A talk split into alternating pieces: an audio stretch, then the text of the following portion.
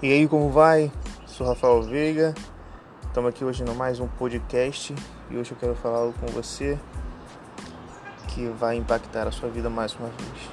Eu quero fazer uma afirmativa para você que 6,9 não é 7.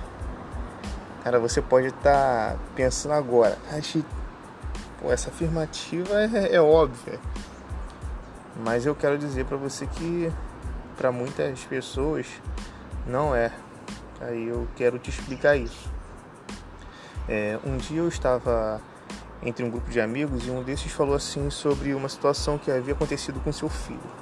E ele disse que seu filho havia ficado de recuperação na escola, na matéria de língua portuguesa, que o filho havia recebido nota 6,9 na prova de português e precisava ter alcançado no mínimo nota 7 para ser aprovado e conseguir ir direto para a próxima série no ensino fundamental.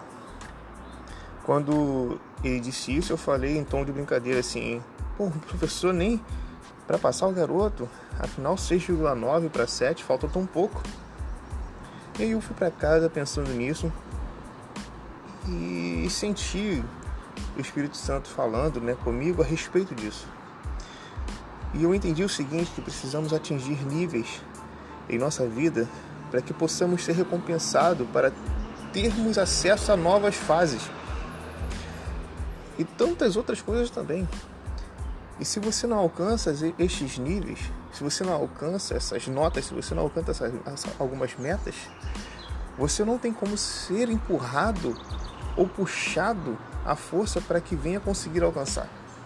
Um dos pensamentos de, das pessoas que não conseguiram atingir o nível de, de aprovação é que o avaliador é o responsável pela sua não aprovação.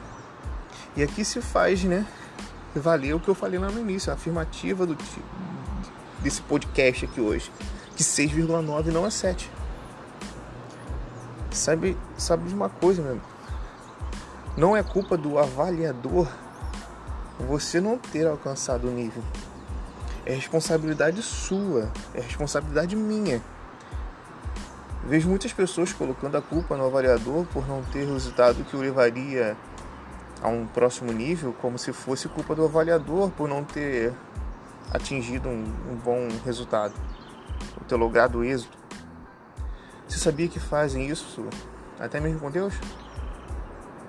Cara, muitos colocam a culpa em Deus por não terem tido sucesso em alguma área, por não ter tido aprovação do currículo em uma entrevista de emprego, por não ter sido aprovado no vestibular, por não ter alcançado a, e, ou conseguido a casa dos sonhos, a viagem dos sonhos, o emprego dos sonhos, a família dos sonhos. É, as pessoas julgam Deus culpado por não terem atingido um, uma nova fase na vida.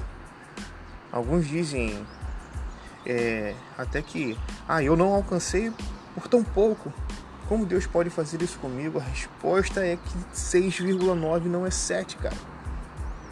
Algo faltou em você que deixou você em segundo lugar na entrevista de emprego.